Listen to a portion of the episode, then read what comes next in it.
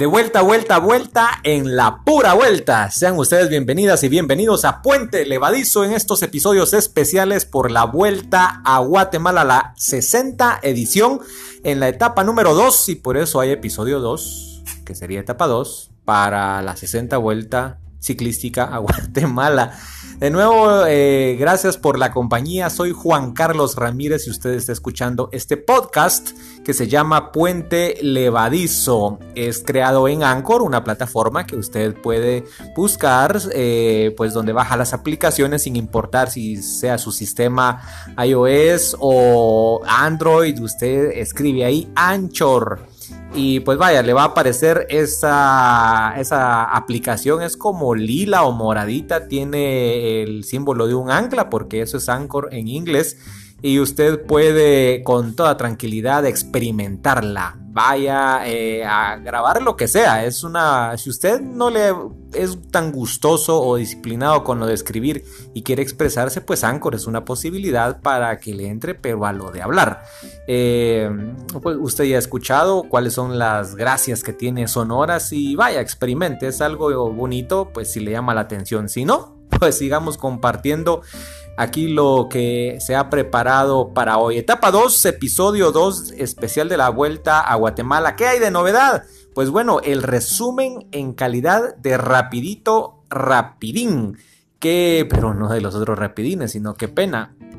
A ver, ¿qué hicieron hoy los ciclistas? Pedalear, claro. ¿Se imagina usted estar haciendo durante cuatro horas lo mismo? Pues sí, dirá usted si yo estoy sentado en el escritorio 8.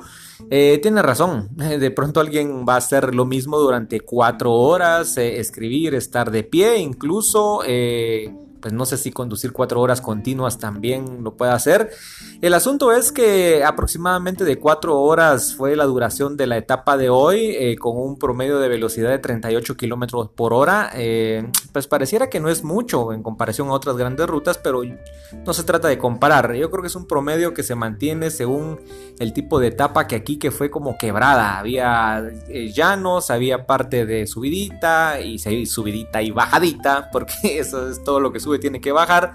Eh, y pues bueno, le hago la referencia porque imagínense usted estar ahí sacando la lengua, pedaleando durante cuatro horas, fue lo que hicieron estas personas, pues para eso se entrenan, ese es su gusto y eso es el ciclismo de ruta, que se expone a todo lo que haya en la carretera, desde el frío de la mañana, salieron de en un lugar que pues controlado por las medidas de la pandemia, sin público, había había como llovido en, ese, en esa parte de Monjas, Jalapa, de donde salieron. Se miraban algunos charcos ahí, un poco de tierra de donde tomaron la partida los ciclistas, eh, un poco de frío. Jalapa es muy variado en cuanto al clima. Si usted ha visitado Jalapa, pues eso que le dicen la climatológica de Oriente no es un simple sello turístico, no. Usted va pues recorriendo kilómetros y hay frío, hay calor, hay una variedad de, microclimas ahí que se puede disfrutar en Jalapa. Yo no conozco mucho, pero lo poquísimo que conozco les sé decir que se experimenta eso. No sabe usted si se quita, se pone el suéter, la chumpa,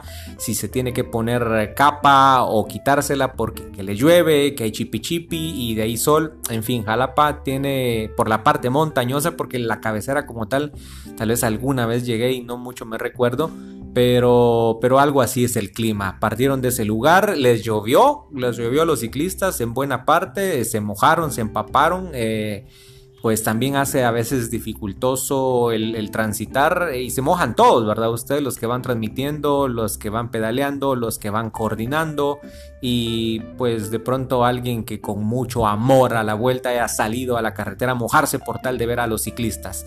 A la caravana que recorrió 156 kilómetros tuvo como punto de llegada Barberena Santa Rosa otro de los sitios controlados, fíjense que estaba viendo imágenes y era una recta que se prestaba a que si todo el grupo hubiera llegado, hubiera sido un embalaje, o sea, es decir, un sprint final con una recta bastante tendida, eh, como para que la aprovechara un grupo grande, pero no fue un grupo grande el que llegó. Eh, ahora voy con los datos exactos. ¿Quién ganó? Un panameño.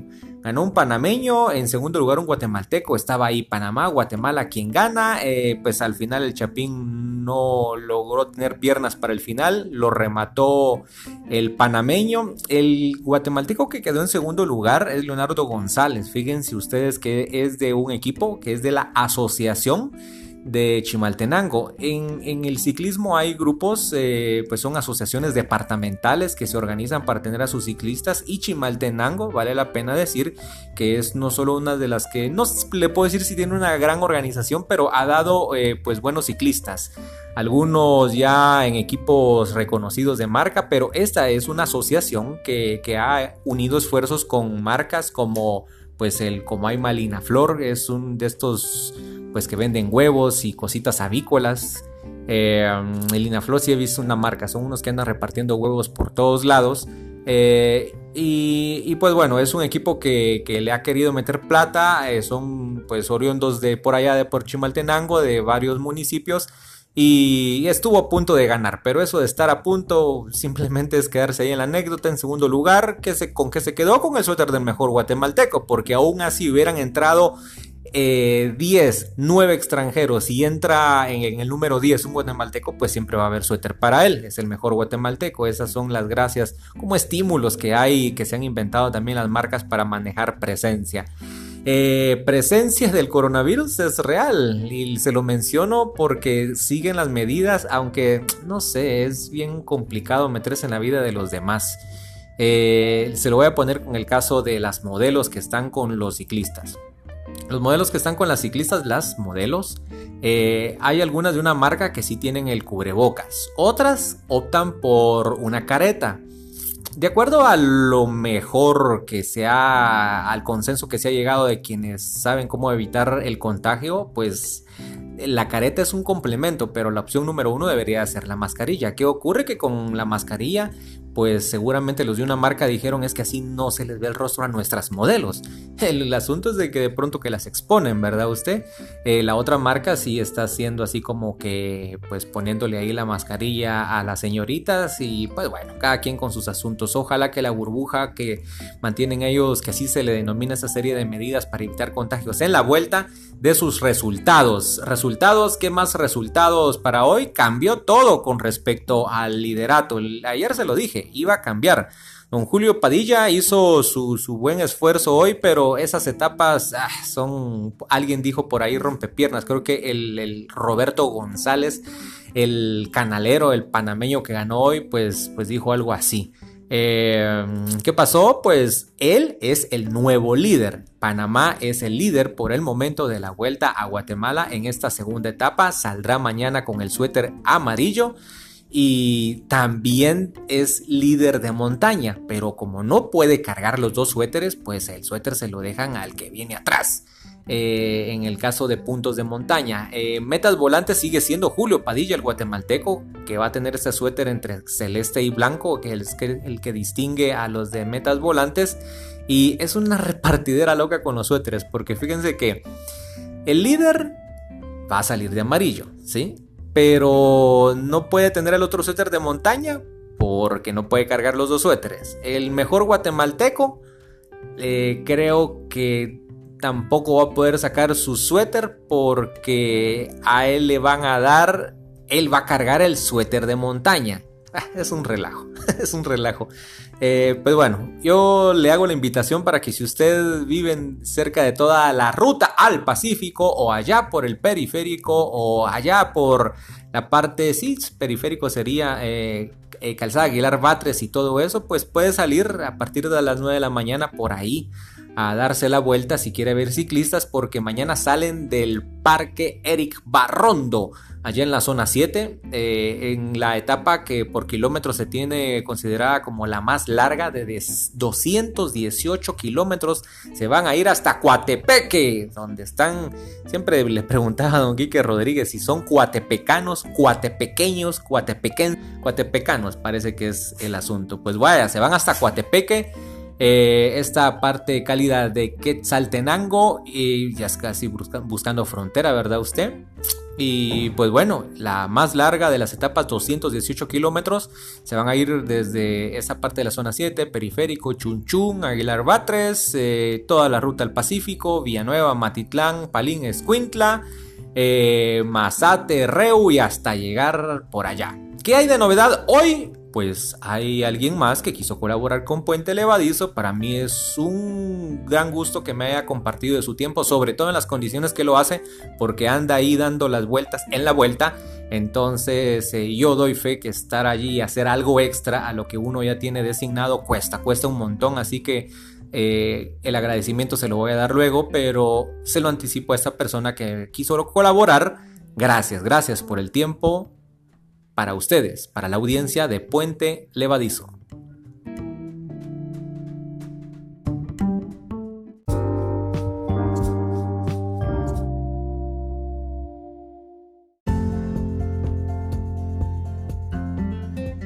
Pues decidimos comenzar esta serie de programas especiales por la vuelta a Guatemala con nada más y nada menos que con Rodrigo Rivera. Ustedes dirán quién será este señor. Pues bueno, Santa Claus, San Nicolás, el pollo con papas o sin papas, pollito, polluelo, no sé, muchas le llaman de diferentes maneras. Aquí es Rodri, Rodrigo Rivera, gracias por estar en Puente Levadizo, este podcast en el cual compartimos ideas, anécdotas y una serie de vivencias para que las personas pues no solo conozcan lo que se ve, sino también lo que no se ve. En esta ocasión, eh, pues te agradezco el tiempo que le compartís a la audiencia y lo que queremos es conocer algunos detalles. Fíjense que él trabaja para una de las radios pues que puntea alto en Guatemala y tiene a su cargo, parecer una cosa sencilla, conducir una panel. Pero conducir un vehículo donde van las voces, donde va un equipo pues importante de transmisión no es cualquier cosa, pero no tiene él esa concentración solo para eso. Tiene que coordinar hospedajes, eh, ver lo de los combustibles, eh, conocer incluso las rutas, eh, en fin. Rodrigo tiene tantas cosas que hacer para que todo se vea bien. si ustedes han ido a una puesta en escena, al teatro, pues digamos que es, buena parte, pues casi que, junto con el director quien organiza y hace posible que todo esté funcionando.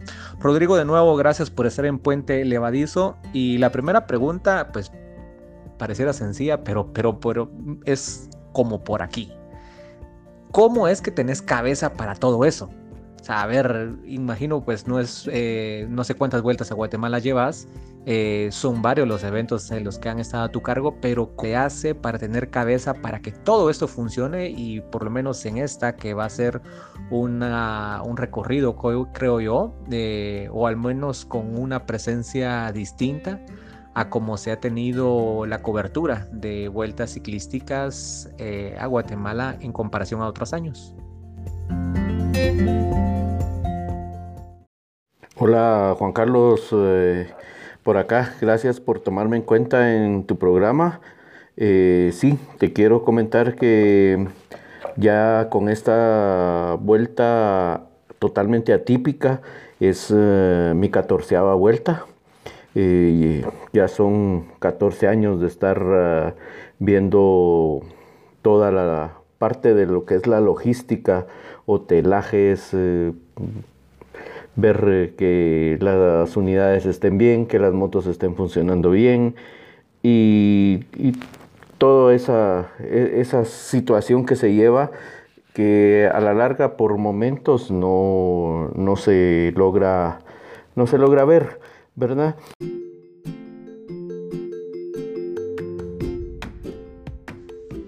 Y quiero que, seas, eh, que nos ayudes a comprender algo. A ver, las, para ir detrás para, de atrás para adelante.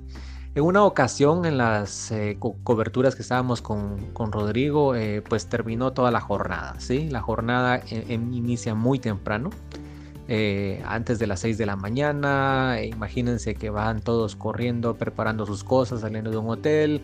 Hay que buscar el desayuno, va toda la transmisión, termina. Eh, en la noche todavía hay un programa en ocasiones y las estrellas se van, ¿sí? Y no hablo de las del cielo, hablo de las personas que están en el micrófono. Las estrellitas se van a dormir o por lo menos hacen su mejor intento de descansar. Pero a esa hora todavía Rodrigo está despierto, ¿sí? Eh, hay muchas cosas que hacer todavía y pues quiero que nos contes eh, una de ellas. Recuerdo una ocasión yo todavía te pregunté que sí, por qué había que hacer todo esto. Incluso hablo de abastecer móviles y cosas así. Hablanos algo de ese, de ese momento cuando ya todo pareciera que, que está controlado, vos todavía tenés mucho trabajo que hacer. ¿Cuál es este que se hace en cada etapa?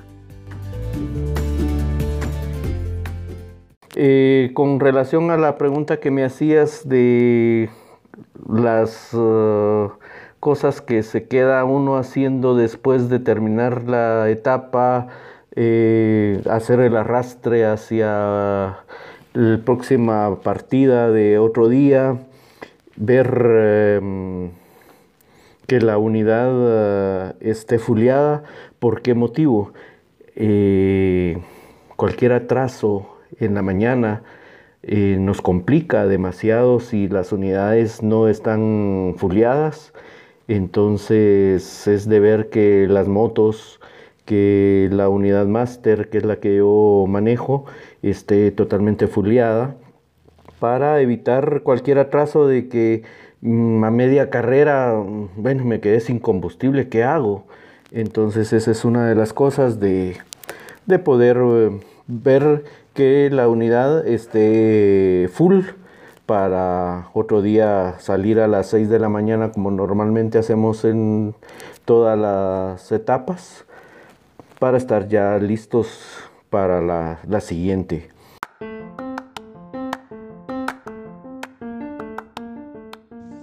La pericia, la pericia eh, es una cosa sumamente necesaria en cualquier oficio que usted haga, sin importar si es panadero, si usted ilustra zapatos, si usted conduce una móvil, conduce una panel, como en este caso lo que hace Rodrigo, pues vaya, son muchos años de experiencia y, eso le da la seguridad y a los demás, a quienes van con él, les, transmite esa seguridad. Eh, pero hay ocasiones en las que la máquina falla y no es porque necesariamente no se haya cuidado en asunto de un mantenimiento o algo de prevención, no simplemente la máquina falla. Entonces, Rodrigo, la pregunta es eh, sobre la carretera en alguna anécdota de, de, vueltas a Guatemala. ¿Ha habido alguna ocasión en las que pues has tenido que doblar tu pericia? Como para evitar algún percance o alguna situación de estas que haya puesto pues tal vez en algún riesgo por no utilizar la palabra peligro, pero sí riesgo a, quienes iban con vos en, plena transmisión. Tengo una que... Tengo dos básicamente. Mi primera vuelta, saliendo de la posada del Quetzal en Alta Verapaz, nos, uh, nos orillamos en, en, el cruce a, la entrada a Salamá, porque ahí uno de los compañeros tiene la costumbre de que pasamos por esa área y siempre nos da unas bolsas con mandarina, que él en, su, en uno de sus terrenos las cultiva. Me estaba parqueando para recibir las bolsas de mandarina cuando en ese momento volteo a ver y pasa un grupo de ciclistas que venían fugados. En ese preciso momento me toca acelerar, bajar de Salamá al rancho a una velocidad aproximadamente de 120 kilómetros por hora. Eh, yo iba bajando a 120 kilómetros por hora según mi espirómetro y en ningún momento logré alcanzar a los ciclistas que iban fugados. Los logré alcanzar después del paso del rancho, donde empieza la cuesta. Ahí los logré alcanzar y los, uh, los logré pasar. Esa fue una. La otra fue una entrada a Sololá. En Sololá, la organización local eh, bloquea el tránsito de vehículos de todo tipo. Entonces uno tiene la, seguridad de que no va a encontrar ningún vehículo en contra la vía de uno. Lamentablemente ese día un señor en su camión, un camión grande, en una de las curvas lo encontré de frente gracias a Dios eh, logré esquivarlo. Los eh, compañeros sí, nos asustamos todos porque llevas la seguridad de que no va a haber ningún, eh, ningún vehículo y encontrarte de, en una curva un camión, definitivamente se te va el alma a otro mundo, ¿verdad?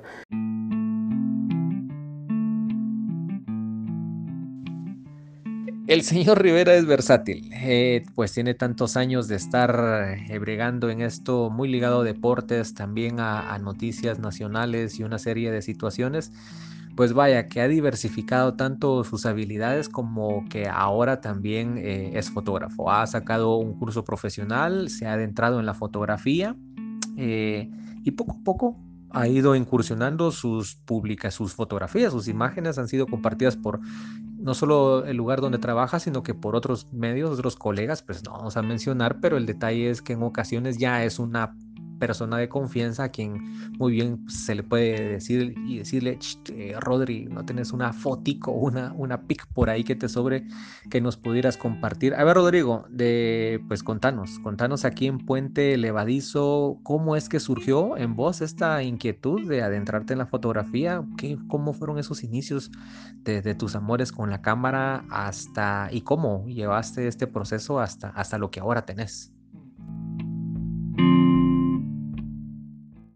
Toda mi vida me gustó la fotografía. Eh, es una, una experiencia muy bonita y por uh, motivos económicos nunca había podido comprar una cámara eh, tipo profesional. Gracias a Dios eh, logré hacer unos mis ahorritos, compré mi cámara y empecé a hacer mis tanes, agradecerle a muchos de los compañeros fotógrafos que están en el medio, que es el área de deportes. Ellos me dieron algunos tips, cómo empezar. Empecé a ver dónde sacaban mi curso de, fotografía. Y tengo que agradecerle mucho a la empresa, a, los, a la junta directiva de la empresa donde laboro, que ellos eh, me dieron la posibilidad de poder recibir un curso en una academia en la capital, aquí en la capital, que son cursos bastante caros. Y la empresa mm, me dio esa oportunidad, ellos eh, me pagaron ese curso y gracias a Dios eh, tengo un mi cartón que me acredita como, como fotógrafo profesional. Y ahora me toca manejar, llevar parte técnica eh, y cuando se puede en ciertos momentos hacer un poco de fotografía.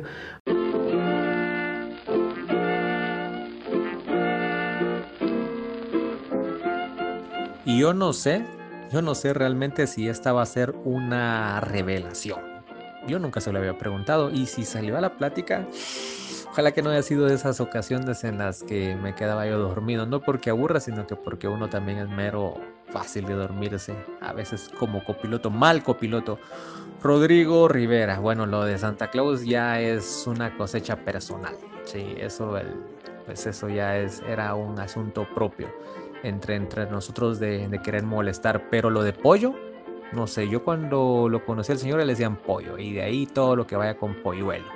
Entonces, eh, Rodrigo, no sé de cuánto tiempo para acá es ese apodo, y la verdad que no sé de todos modos si, si es de tu gusto o no, pero pues con mucho cariño creo que algunos te lo dicen no veo por dónde te lo vayan a quitar. Eh, pues lo más común también es llamarlo Rodri. Hay personas de verdad que no se sienten cómodas con esa manera distinta de que les llame porque para eso les pusieron nombres, pero en este caso Polluelo.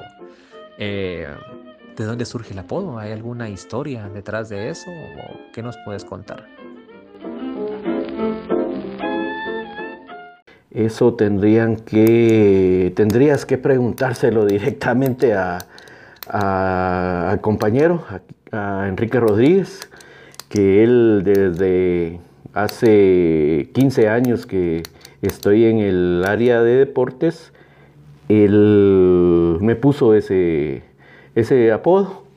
No me molesta, me agrada. La mayor parte de gente vamos al interior, a cualquier departamento, la gente se acerca a nosotros y pregunta, ¿usted quién es? Eh, Rodrigo Rivera. Rodrigo Rivera, sí, yo soy el pollo más pollo. Ah, usted es el pollo. Entonces son más reconocidos por mi apodo del pollo más pollo que por, eh, por mi verdadero nombre, ¿verdad? Esta última pregunta, antes de pues, darte las gracias por estar aquí con nosotros en Puente Levadizo, va en doble sentido, o sea, con, con, dos, con dos vías. Es, eh, pues, basado en todo el conocimiento que vos tenés, no solo de vida, como, como un hombre, como, como papá, como alguien que es muy crítico de todas las situaciones, que no acepta cualquier cosa a pie juntilla, sino que siempre tiene algo que aportar pues eh, has visto pasar a muchas personas eh, en las diferentes empresas, en esta en especial, algunos que han iniciado pues casi que cargando cables y han ascendido a, puestos, teniendo a su gente a cargo, a cargo a, muchas personas. Pues la pregunta en estos ejemplos de cómo escalan las personas va en, dos vías, Rodri. Eh, la primera es que si tienes algún ejemplo de cómo alguien se mareó de pronto sin nombres para no comprometernos, pero el ejemplo de una persona que se pudo haber mareado según tu criterio, de cómo comenzó a cómo, pues por lo que escaló, perdió el norte y perdió, dejó de tener los pies sobre la tierra al punto, pues no sé, de cambiar radicalmente. A veces dicen que el poder cambia y uno no lo sabe hasta que no tiene poder. Y en todo caso, si no hay un ejemplo por allí de lo que puedas compartir, pues sería en todo caso que pudieras compartirnos con tu experiencia de vida alguna recomendación para que no perdamos el piso. Es posible que las circunstancias para cualquiera de los que están escuchando cambien y de pronto comiencen a recibir muchos likes o mucho dinero o mucho poder y eso los haga marearse, ¿sí? Y de pronto olvidarse de dónde vienen. Entonces, eh, ¿qué, ¿qué recomendas para como, como un cuate, como un, como un consejo de cuate para que la gente pues no despegue los pies del suelo. Y de nuevo, gracias por habernos acompañado aquí en Puente Levadizo Rodri.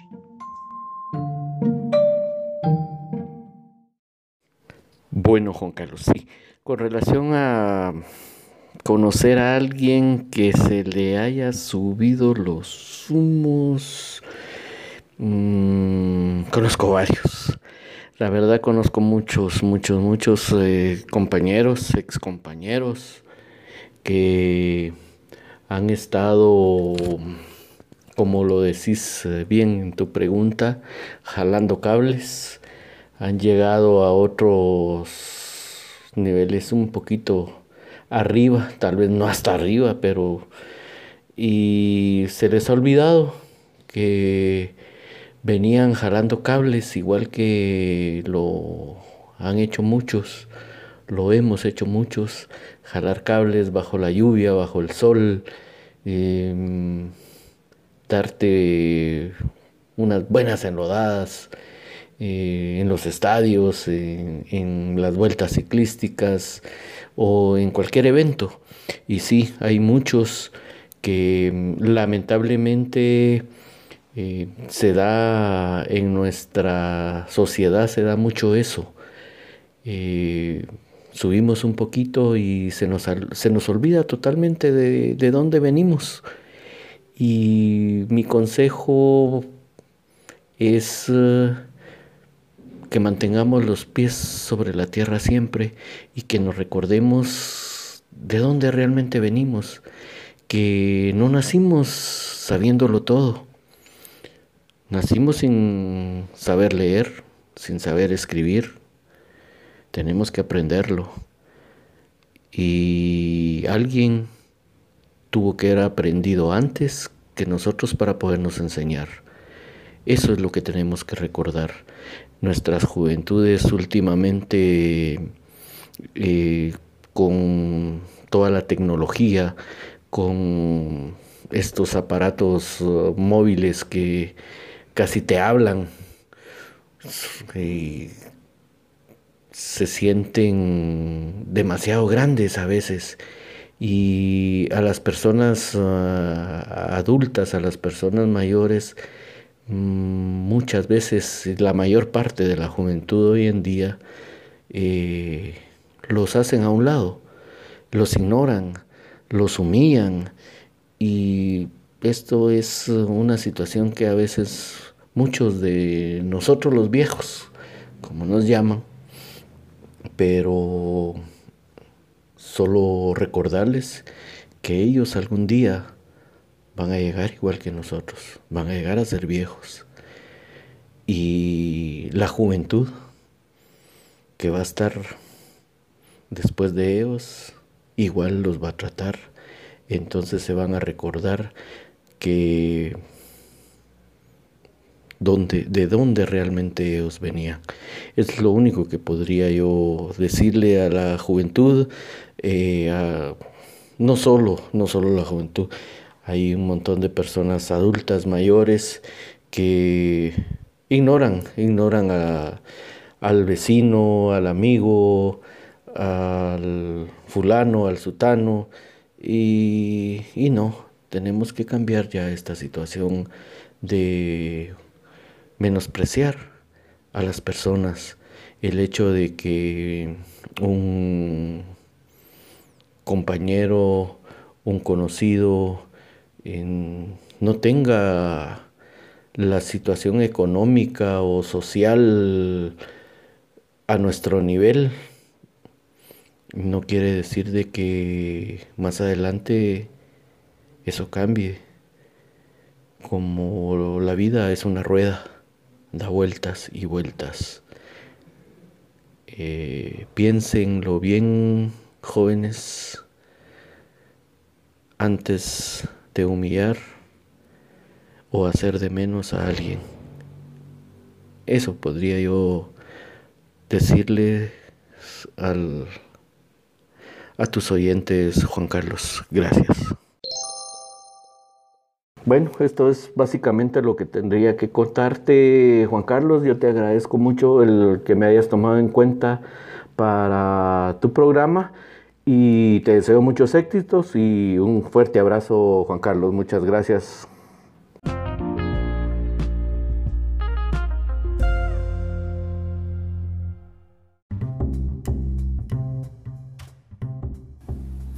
Panamá, Panamá entonces, de regreso a los resultados. Yo pensaba que referencia de Panamá, muchas referencias de verdad. Panamá tiene una historia, pues como en todos los países de América Latina o del mundo en general, tiene sus matices, pero, pero si alguien puede por ahí googlear o darse la vuelta por, la historia de Panamá reciente, pues tiene, tiene cosas muy interesantes. Solo con lo del canal es bastante asunto por allí.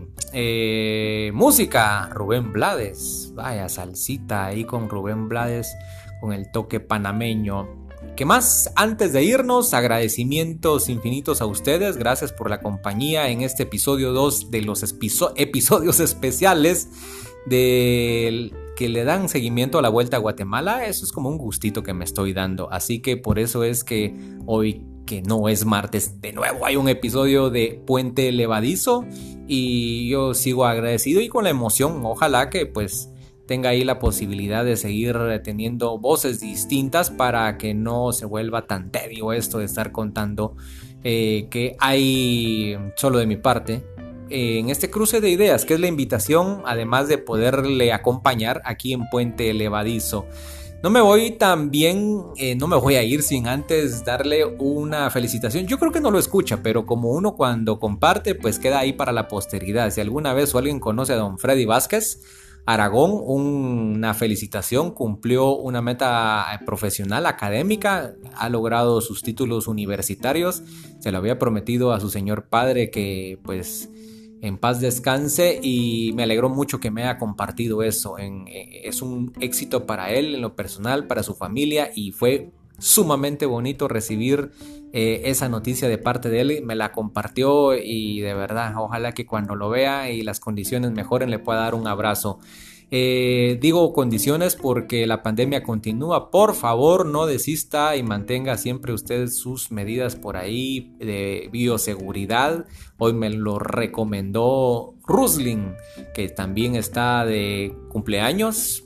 Eh, pues ella es muy patoja, pero bastante consciente, con un pensamiento crítico y, y diciendo, hey JC, cuidado con el bicho que ahí anda todavía. Así que, pues vaya, le mando a usted mis mejores deseos, que siga teniendo pues todo bien en su vida, eh, en su familia, en lo que esté haciendo este momento. Si es que está conduciendo, que llegue sin novedad. Si está lavando platos, pues cuidado con los cuchillos porque a veces se ponen peleones. Y si simplemente está de relax, pues gracias porque pues está permitiendo que Juan Carlos Ramírez le acompañe con Puente Levadizo. Nos escuchamos, sí, mañana. Le mando un abrazo.